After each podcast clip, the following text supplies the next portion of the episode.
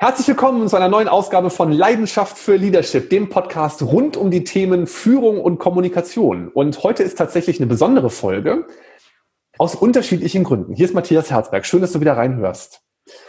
Und jetzt habe ich in den vergangenen Podcast-Folgen immer gesagt, hier ist Matthias Herzberg und dann ist das Thema losgegangen. Und heute ist alles ein bisschen anders. Das ist nämlich nicht nur die erste Podcast-Folge, wo es auch endlich mal um ein wirkliches Teamthema geht war bis jetzt ja immer so zum Thema Kommunikation, zum Thema Leadership. Ähm, und obwohl der Podcast heißt, der Podcast rund um die Themen Führung und Kommunikation im Team, war es eigentlich immer eher, es ging um Führung, es ging um Kommunikation und jetzt geht es endlich auch mal um Team. Und der Titel der heutigen Folge lautet Leadership leicht gemacht, Team Performance steigern mit Liberating Structures. Und das zweite Novum ist, ich bin jetzt gerade hier nicht alleine, während ich die Podcast-Folge aufnehme, sondern Premiere. Yippie!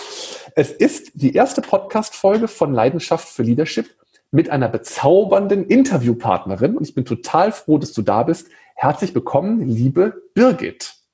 Hallo, lieber Matthias. Ach, was für ein Intro. Das ist ja, oh, da bin ich ja doppelt und dreifach gerne hier. Super schön, dass du da bist. Ich bin verbunden mit Birgit Mieschalk und Bevor ich gleich erzähle, wie wir uns kennengelernt haben und so weiter, herzliche Einladung, dass du dich einfach mal kurz selbst vorstellst. Ja, Birgit Nieschalk. Ähm, ich mache alles rund um das Thema echte Zusammenarbeit und helfe Teams dabei, Kollaboration leichter und effektiver zu machen.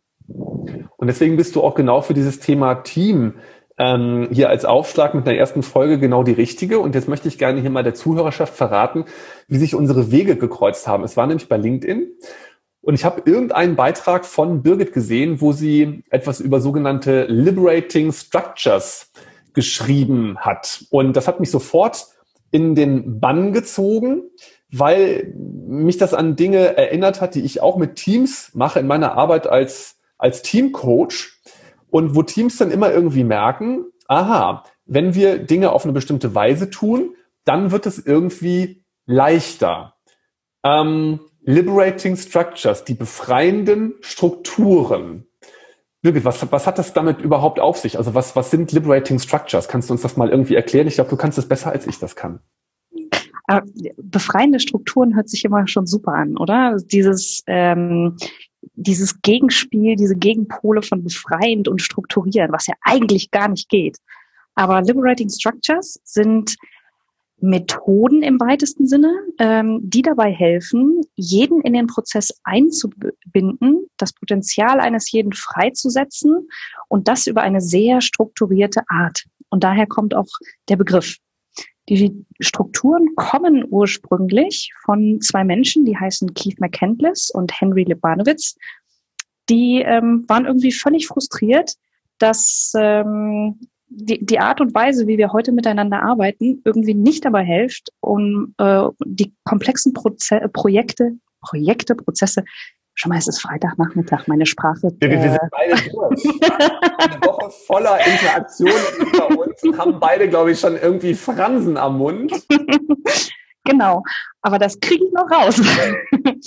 ähm, genau, die beiden waren frustriert, dass die Art und Weise, wie wir miteinander Arbeiten heutzutage erstens frustrierend ist, nicht jeden mit einbezieht und wertschätzt und auf der anderen Seite auch die komplexen Probleme, die heute schon bestehen und auch in Zukunft noch stärker werden, dass wir damit gar nicht mehr dagegen ankommen. Und deswegen haben sie angefangen, ähm, diese Liberating Structures zu entwickeln. Und rausgekommen sind 33 Strukturen, wie wir sie nennen, ähm, die dabei helfen, das, die Interaktion mit Menschen zu strukturieren, um Ergebnisse zu erzielen. Das hört sich immer total ähm, komplex und äh, total schwierig an. Ich mache mal so ein Beispiel. Ähm, also es ist doch einfach so, wenn ich jetzt richtig verstehe, wenn ich dir zuhöre, es geht ähm, um Methoden. Es mhm. sind kleine Methoden, die ein, ein Team selbstständig oder zusammen mit der Führungskraft anwenden kann. Genau. Ganz ohne, dass es dafür, ohne dass es dafür, was weiß ich, was der Teufel noch alles braucht. Richtig. Und das ist eine der Besonderheiten.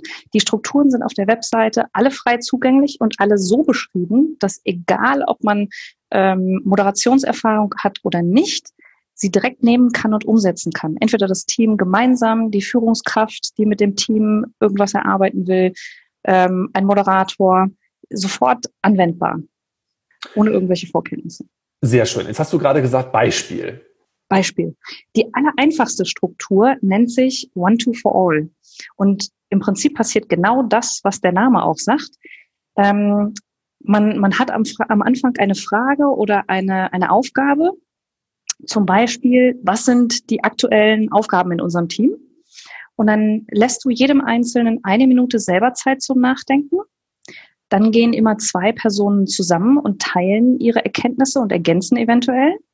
Dann kommen, treffen zwei dieser Pärchen aufeinander zu einer Vierergruppe für vier Minuten und dann kommen alle wieder in die große Gruppe. Hört sich total simpel an, ist auch total simpel, bringt aber Wahnsinnsergebnisse. Ja, das kann ich mir denken, weil ja einfach die, die äh, kommunikative Dichte ja einfach ansteigt. Man überlegt nicht nur alleine, man überlegt nicht nur als Großgruppe oder nicht nur zu viert, sondern du hast ja so dieses Kaskadenhafte, oder? Also es wird ja im Prinzip Richtig. mehrmals durchgearbeitet und ähm, das macht wahrscheinlich auch den Charme der Methode aus. Genau, es hat verschiedene Aspekte. Einerseits wird jeder einbezogen, weil jeder mindestens äh, einmal zum Reden kommt. Es werden alle Ideen mit einbezogen. Ähm, es hat so einen Schwarmintelligenzeffekt. Selbst wenn du in dieser einen Minute nicht Zeit hast, alles, was du theoretisch wüsstest, auf Papier zu bringen, aber in der Gruppe sorgt die Schwarmintelligenz dafür, dass dann alles da ist. Ähm, und du bist wahnsinns schneller. Ich hatte mal einen Führungskräftekreis mit ungefähr zwölf Personen. Die haben sich an einem Thema so festgebissen. Ich glaube, die haben eine Stunde darüber diskutiert.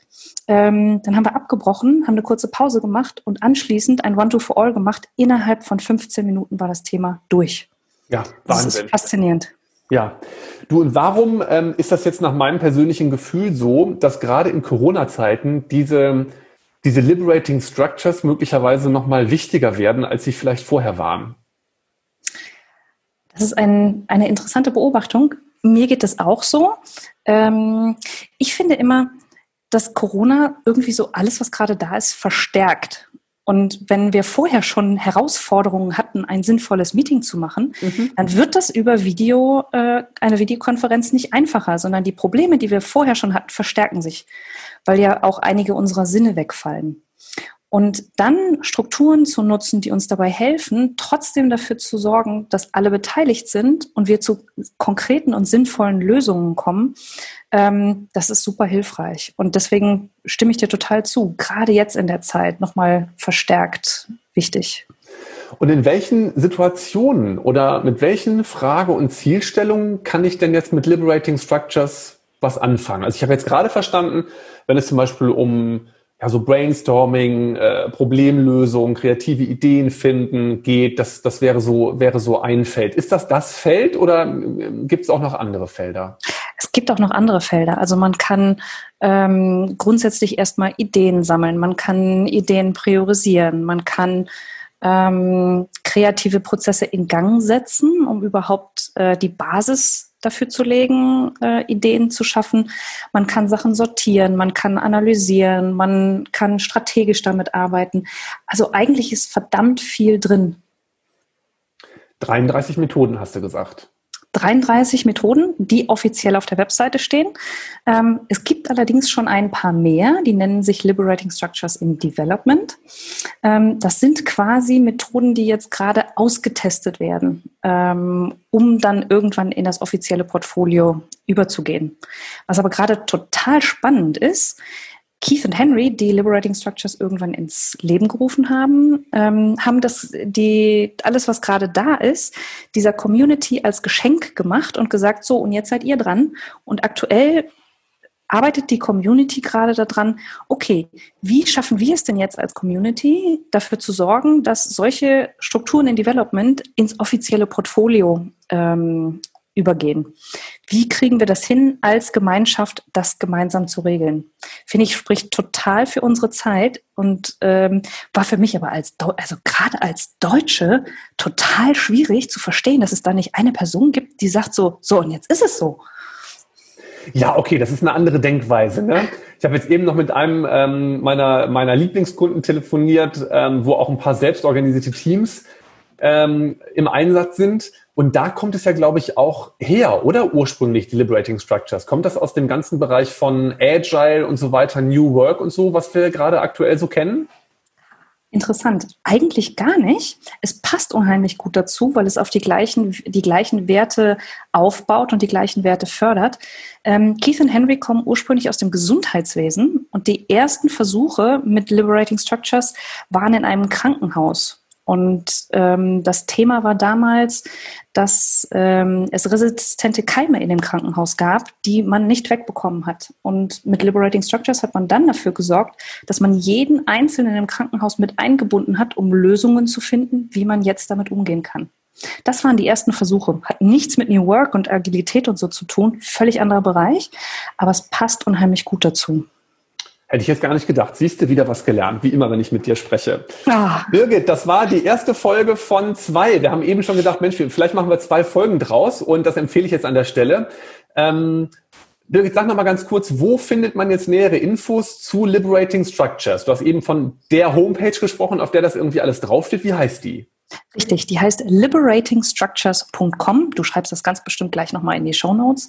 Da sind alle ähm, Methoden frei verfügbar und äh, nachlesbar. Es gibt eine Firma, die das auf Deutsch sogar übersetzt hat. Das, äh, das, da gibt es die liberatingstructures.de Seite. Das heißt, auch auf Deutsch kann man einen ganz großen Teil von dem, was da ist, nachlesen. Supi. Ihr Lieben, das war eine weitere Folge von Leidenschaft für Leadership, dem Podcast rund um die Themen Führung und Kommunikation im Team. Das war Ausgabe Nummer eins zu Liberating Structures und freut euch darauf, bald kommt Ausgabe Nummer zwei. Birgit, tausend Dank.